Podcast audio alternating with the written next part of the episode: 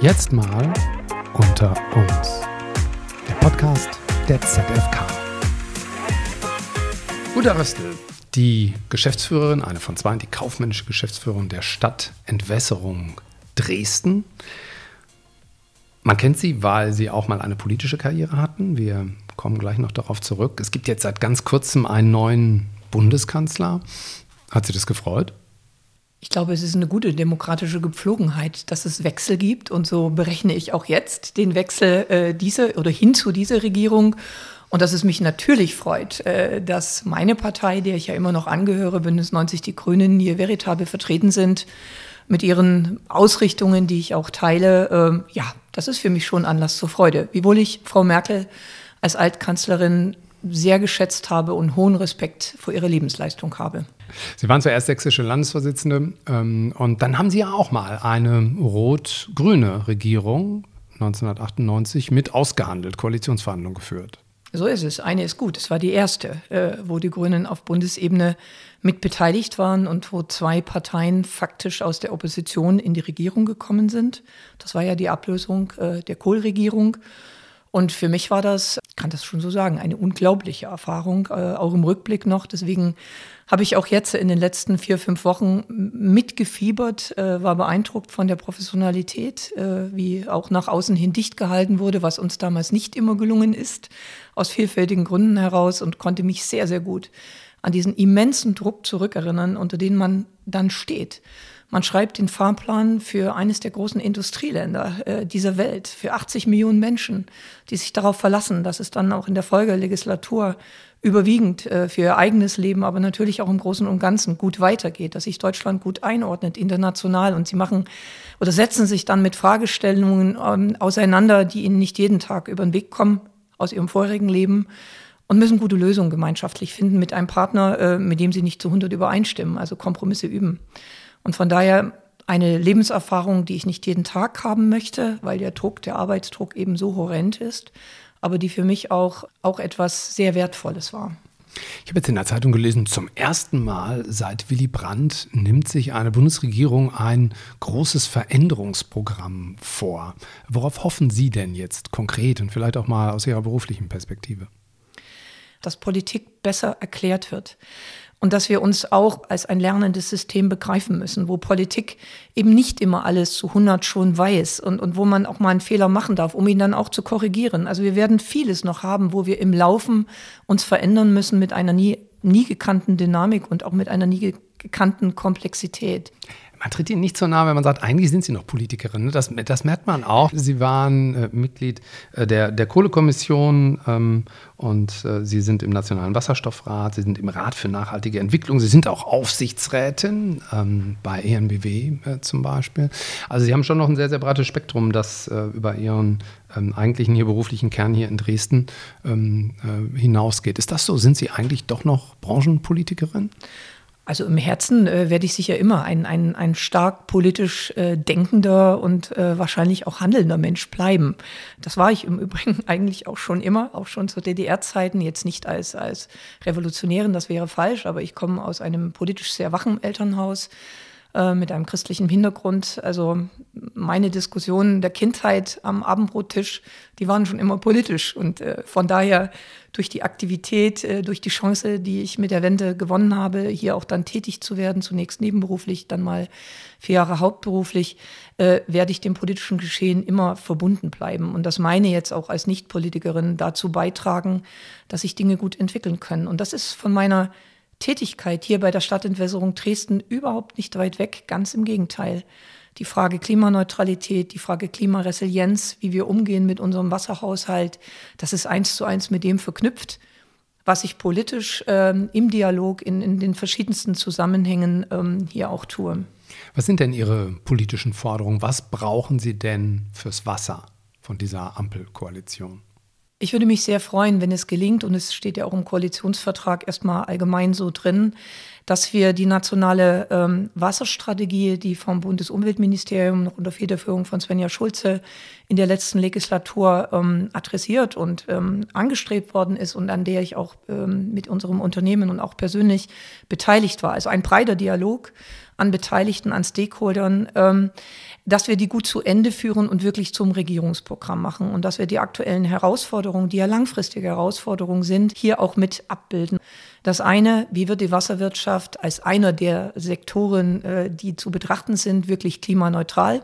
Ich glaube, dass wir dort äh, insgesamt aus Wasserwirtschaft, aber auch wir hier ganz persönlich in Dresden als äh, Unternehmen Stadtentwässerung Dresden inzwischen schon sehr, sehr viel getan haben, ziemlich gut dastehen. Wir haben hier in Dresden bei der Stadtentwässerung inzwischen ungefähr 85 Prozent, die wir klimaneutral im Wärme- und Strombereich selbst erzeugen, über alles, was es so gibt.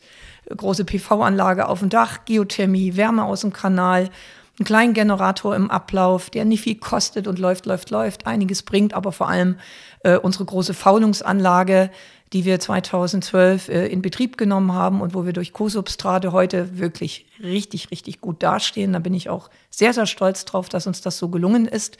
25.000 Megawattstunden per Anno ist ja nicht Peanuts. Das ist so viel, wie unsere Stadt sozusagen an öffentlicher Beleuchtung zusammen hat, die wir inzwischen klimaneutral darstellen. Ja, also Sie schwärmen von Ihrer Faulanlage, weil die Strom äh, produziert. Ja, also ein, ein, ja, das stinkt schon, das Business irgendwo auch, ne? Ähm, Aber nicht zum Himmel. Es ist eine gute Geschichte. Äh, wir Menschen haben eben Hinterlassenschaften, aus denen man was machen kann. Ja, das ist ein bisschen wie im Märchen aus Stroh Gold spinnen.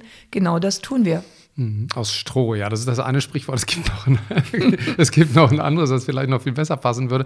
Sie, Sie haben ja hier in Dresden fast 2000 Kilometer Kanalisation. Ich, gehen Sie auch manchmal da runter? Kennen Sie, sich, kennen Sie sich da aus? Könnte man mit Ihnen mal so einen Streifzug machen durch die Dresdner Unterwelt? Also würde ich Sie sehr gerne bekleiden, Herr Lennart, aber ich würde in jedem Fall noch meinen technischen Kollegen mitnehmen, der da sehr, sehr, sehr viel versierter ist als ich, auch die technischen Fragen beantworten zu können. Wir haben wie Sie gerade gesagt haben, ein unterirdisches Dresden, welches auch schon inzwischen so knapp 120 Jahre alt ist, in den zwei großen Abfangkanälen. Davon haben wir zwei, den Dresdner, also den Altstädter und den Neustädter Dresdner Ab, also Abfang, Abwasserkanal. Und das sind zwei richtig große Wummis, also zwei 60er, zwei 80er äh, Ausmaße. Da fahren wir sogar mit dem Boot lang. Also ich lade Sie herzlich gerne ein. Wir haben das schon mit unserem Ministerpräsidenten gehabt. Das war ein großes Erlebnis. Ist das, äh, wenn man sich eine Klammer auf die Nase setzt, ist das romantisch? Ja, also ist Dresden äh, unterirdisch so schön wie überirdisch? also wir hatten auch schon kleine Konzerte unterirdisch. Von daher hat es eine gewisse Romantik. Und äh, wir haben bei unseren Tagen der offenen Tür oder beim Stadtfest bieten wir das auch an sich das unterirdische Dresden an, an ausgewählten Punkten auch anzuschauen. Und da stoßen wir immer wieder auf großes Interesse und auch Begeisterung. Sie sagten eben schon, am Ende geht es hier bei Ihnen um die Elbe. Die Elbe ist ein langer und ein internationaler Fluss. Ähm, was schwimmt denn da so vorbei? Also ist das denn wenigstens in Europa äh, koordiniert, dass alle dieselben Standards anwenden, was die Wasserqualität angeht? Persönlich bin ich äh, ein großer Anhänger äh, Europas und fühle mich wirklich auch als Europäerin, erst recht mit meiner, mit meiner DDR-Vergangenheit. Und eines der Highlights, das wird jetzt ganz komisch klingen, ist, äh, also natürlich Reisefreiheit und, und, und was, man, was man immer so hat. Aber eines der Highlights ist für mich ganz persönlich, 2000 äh, hat sie das Licht der Welt erblickt, die Europäische Wasserrahmenrichtlinie. Und Herr Lennart, die macht genau das, was Sie gefragt haben. Sie setzt klare Rahmen für alle europäischen Länder und hat eben auch mitbewirkt, äh, dass in ganz Europa der Standard, den die dritte Reinigungsstufe erbringen soll an Klärung, dass dies europaweit vereinheitlicht ist. Und damit lohnen sich oder haben sich auch meine Investitionen hier in Dresden gelohnt, weil wir wissen, dass unsere Kolleginnen und Kollegen in Ustinat-Laben das Gleiche gemacht haben wie wir und mit unterschiedlichen Technologien, aber vom Standard her im Output genauso wie wir und genauso wie in Magdeburg oder eben dann Hamburg oder die Ostseeanrainerstaaten aus der Europäischen Union. Das Gleiche. Und das hat auch so deutliche Effekte für die Verbesserung der Gewässergüte in Dresden an der Elbe gebracht. Und da weiß ich wirklich, wovon ich rede. Ich kann mich an den Zustand der Elbe 1989 noch sehr, sehr gut erinnern. Da hätte ich die Füße nicht mehr reingehalten. Heute kann man schwimmen gehen. Die Ampelkoalition hat sich ja vorgenommen, eine andere Art von Einwanderungspolitik zu machen. Ähm, eigentlich kommt sie damit zurück auf Ideen, die der frühere Bundespräsident von Weizsäcker vor 20 Jahren hatte, die dann aber damals politisch nicht durchsetzbar waren, Menschen ins Land zu holen, die hier von Unternehmen dringend gebraucht werden. Also nicht nur die, so hieß es damals, die uns brauchen, also die zum Beispiel Asyl suchen, sondern die, die wir ähm, brauchen. Ähm, ist das eine Chance auch für Ihr Unternehmen oder nur für andere? Also zum einen glaube ich grundsätzlich, dass es gut ist, wenn Unternehmen diverser werden. Also in ihrer Zusammensetzung auch die Vielfalt in unserer Gesellschaft gut abbilden, auch in den Arbeitsteams. Allen voran diverser, gerade in so technisch geprägten Bereichen im Hinblick auf Frauen. Da kann ich ganz trocken sagen, die Ingenieurinnen, äh, die wir haben, die stammen zu einem großen Prozentsatz äh, noch aus DDR-Zeiten, wo es üblicher war, auch für junge Frauen in die Technik zu gehen. Ich hoffe sehr, dass wir das auch gemeinsam mit der Technischen Universität in Dresden weiter äh, verbessert bekommen, um auch jungen Frauen diese tolle Chance zu bieten, eigentlich mit im schönsten Beruf dieser Welt zu sein in der Wasserwirtschaft, einfach weil er so viel Sinn macht. Der zweite Punkt, äh, den Sie ansprechen, äh, Menschen äh, aus anderen Regionen dieser Welt aufzunehmen. Ja, auch das kann eine gute Option sein und wir haben äh, darin auch schon erste Erfahrungen gemacht bei der Stadtentwässerung Dresden, allerdings etwas in einem anderen Kontext. Nicht, weil wir es unbedingt unmittelbar brauchten, sondern weil wir mit der Flüchtlingssituation 2015 viele junge Menschen, insbesondere junge Menschen, äh, insbesondere junge Männer, hier natürlich auch in Dresden hatten, äh, die nach neuen Perspektiven als junge Asylsuchende unterwegs waren und wo wir gemeinsam mit den anderen kommunalen Unternehmen hier in Dresden äh, uns an die Seite unseres Oberbürgermeisters gestellt haben. Der kann das Problem ja logisch nicht alleine lösen oder diese Herausforderung. Welche Optionen können wir da eröffnen?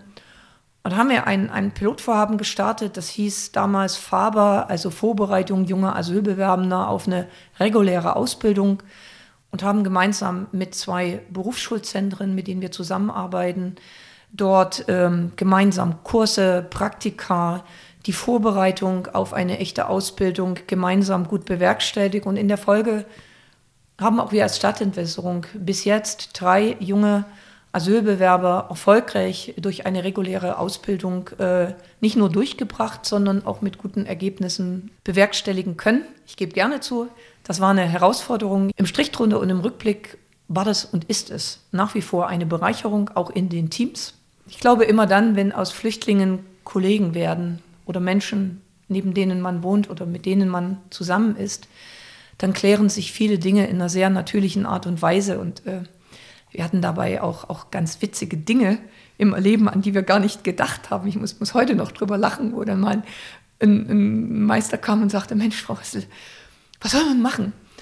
Die kommen hier mit zum Frühstück, also zum Frühstück und äh, gucken immer auf unsere Brotbüchsen, die wir hier so mitbringen. Und, und bis ich dann gesagt ja, redet doch mal zusammen. Und dann stellte sich heraus, ja, die drei jungen Kollegen, die waren halt gewohnt aus ihrer Kultur, dass das Essen für alle auf den Tisch kommt äh, und jeder nimmt sich halt äh, davon, was bei uns eben in den Pausen jeder isst von seinem eigenen Teller, nicht? Mhm. Und, und das konnten wir dann klären und das war dann ganz, ganz lustig auch, ja. Äh, und, und so hatten wir mehrere äh, ganz, ganz auch witzige Begebenheiten, wo man voneinander gelernt hat. Und ähm, ja, es hat mich sehr gefreut, dass das auch zum Abbau von, von Spannungen äh, mit beigetragen hat.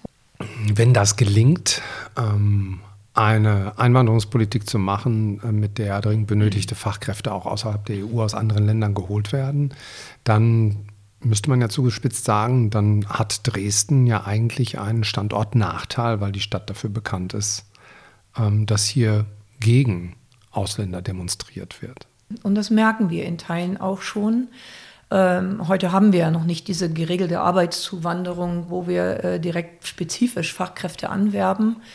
Äh, wo wir das aber heute schon haben, äh, das ist im Bereich der Hochqualifizierten. Das ist zum Beispiel äh, die besten Köpfe dieser Welt an, an der TU Dresden anzuwerben. Und äh, da kann ich nur sagen, da hilft uns das ganz bestimmt nicht. Es gibt ja auch die Kampagne, die Sachsen für das Bundesland Sachsen macht und die auch eine Weile ausgesetzt worden ist, mal, äh, als das losging mit diesen Demonstrationen. Als Sie dann äh, zum Beispiel einen Aufruf für Toleranz und gegen Rassismus unterschrieben haben, die Geschäftsführerkollege auch, da gab es dann durchaus auch auf der Betriebsversammlung mal Leute, die gesagt haben, das finden wir nicht gut, dass Sie dagegen aufstehen. Das hat es gegeben. Aber es hat auch ähm, eine große Anzahl äh, von Rückmeldungen gegeben aus dem Kollegen, Kolleginnenkreis, die gesagt haben, gut, dass ihr das macht und wir unterstützen das auch. Worum geht es denn in einem Unternehmen? Also äh, wir, wir sind nicht Politiker äh, an der Spitze des Unternehmens. Also wir gehen nicht im Sinne einer, eines Vorschreibens, was unsere Mitarbeitenden zu denken haben, ran. Das gar nicht.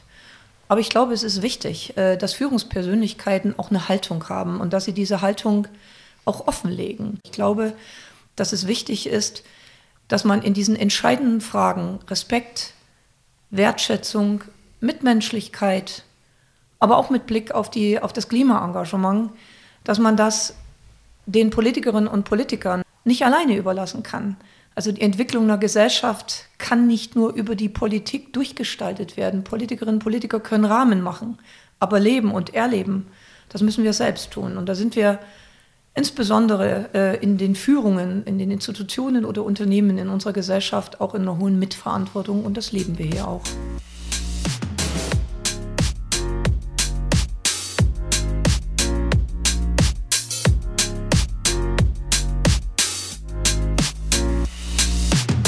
Was wäre, wenn Pandemien tatsächlich Alltag werden für uns? Dann lernen wir damit zu leben. Mm, und was wäre, wenn wir jetzt eine Impfpflicht für alle einführen? Dann bin ich dankbar. Es erspart mir Diskussionen. Was wäre, wenn Deutschland tatsächlich ein modernes Einwanderungsrecht bekäme? Dafür wäre ich sehr dankbar, weil dann einige der Debatten, die wir heute führen, zwischen den Menschen, die zu uns kommen, weil sie in dringender Not sind und Angst haben müssen um Leib und Leben, und denen, die einfach nach einer Zukunft suchen, die aus wirtschaftlichen Gründen einfach eine Perspektive brauchen. Das würde sich gut sortieren und da gibt es gute Beispiele in der Welt, die ich für nachahmenswert halte. Was wäre, wenn Sie einen Wunsch frei hätten? Dann hoffe ich sehr, dass wir wieder in unserem Land wieder zu einer Befriedung kommen, dass die Gräben, die es im Moment gibt, überbrückt werden und dass wir einen, einen menschlich wertschätzenden Umgang miteinander haben, ganz egal, woran man glaubt oder was man denkt. Und dass man die Freiheit individuell nicht über die Freiheit anderer stellt. Stimmt das eigentlich, dass Sie selber keine sozialen Medien nutzen privat? Ja. Oh doch, nein, stimmt nicht. Wir haben eine große Familien-WhatsApp. Da sind unsere Kinder und Enkelkinder drin. Wir haben ein iranisches Ehepaar, was wir so betreuen seit drei Jahren. Ähm, auch mit denen kommunizieren wir darüber. Das ist sehr, sehr nett. Und hin und wieder auch unser Großvater, der jetzt inzwischen schon 89 ist und da auch kräftig mitmischt. Familiengruppen bei, bei WhatsApp. Aber alles andere so, Instagram, Facebook und so, das haben Sie ausgelassen, ja? Was ist der Grund? Also ich, ich bevorzuge die, die Begegnung, wenn ich ehrlich bin, äh, das direkte Gespräch, ähm, ein Gegenüber zu haben, wo ich weiß, worüber spreche ich. Ich schätze diesen, diesen Austausch nicht so sehr. Ich informiere mich hin und wieder, aber ähm, ich lasse es ehrlich gesagt eher an mir vorbeirauschen. Und ich möchte mich auch nicht so beeinflussen lassen davon. Und ich beneide die, die heutigen Politikerinnen und Politiker nicht darin, diese, dieses kübelweise Üble, was über ihnen, über sie äh, im, im Inter, im, also eben über Social Media ausgekippt wird, das macht ja was mit Menschen und ähm, das will ich nicht mit mir machen lassen. Sie leben und auch lange schon, eigentlich schon fast in Chemnitz, ne? Eine Stunde von Dresden. So? Mm, drei, knappe Dreiviertelstunde ja. von Dresden in Flöha. Ja. Wenn man da ankommt, heißt es immer hier Flöha, hier Flöha. Hier Flöha. Schon seit Ewigkeiten. Wenn Sie sagen, Sie legen Wert auf Begegnung, wie sind Sie denn so als Nachbarin? Da sind Sie doch sicher gut integriert. Ne? Was machen Sie denn da so? Boah, da müssten Sie mal meine Nachbar, Nachbarn fragen. Aber ich glaube, wir sind so eine nette Straße. Wir wohnen in so einer Sackgasse als Wasserwirtschaftlerin, wohne ich direkt am Meer, was immer so ein bisschen Ostseerauschen im Hintergrund hat. Sehr, sehr nett ich glaube, wir haben eine gute Arbeitsteilung in unserer Straße und ähm, leben da in einer netten Gemeinschaft, ohne dass wir jetzt jeden Tag in die Wohnzimmer kriechen oder so. Das ist nicht so mein Ding. Ähm, in dem Sinne, dass wir uns helfen, wenn es hart auf hart kommt. Wir hatten ja auch da äh, schon erhebliche Überschwemmungen zu überstehen. Da hat man gemerkt, wie gut eine Nachbarschaft äh, funktioniert. Wenn unsere Hund, einer unserer Hunde mal ausbüchst, dann kümmern sich die Nachbarn äh, mit drum und bringen uns wieder. Das äh, finde ich immer ganz liebenswert. Unsere Nachbarn kommen dann oft zu uns, wenn es so ähm, büromäßige Dinge zu klären gibt. Also wenn die Niederschlagsflächen äh, neu berechnet werden, dann wird mein Mann gefragt, Wenn es ein Schreiben von irgendeiner Behörde gibt, dann werde ich gefragt und umgekehrt. Wenn mein Mann und ich ähm, sich mit Werkzeugen bewaffnen, dann kommen unsere Nachbarn und sagen, komm, komm, wir helfen euch. Ähm, wir haben eher so ein bisschen linke Hände, aber machen gerne was im Garten, wir haben keine Ahnung. Gunnar Rössel, ich danke Ihnen für das Gespräch. Ich danke Ihnen. Hat Spaß gemacht. Vielen Dank, Herr Lehnert.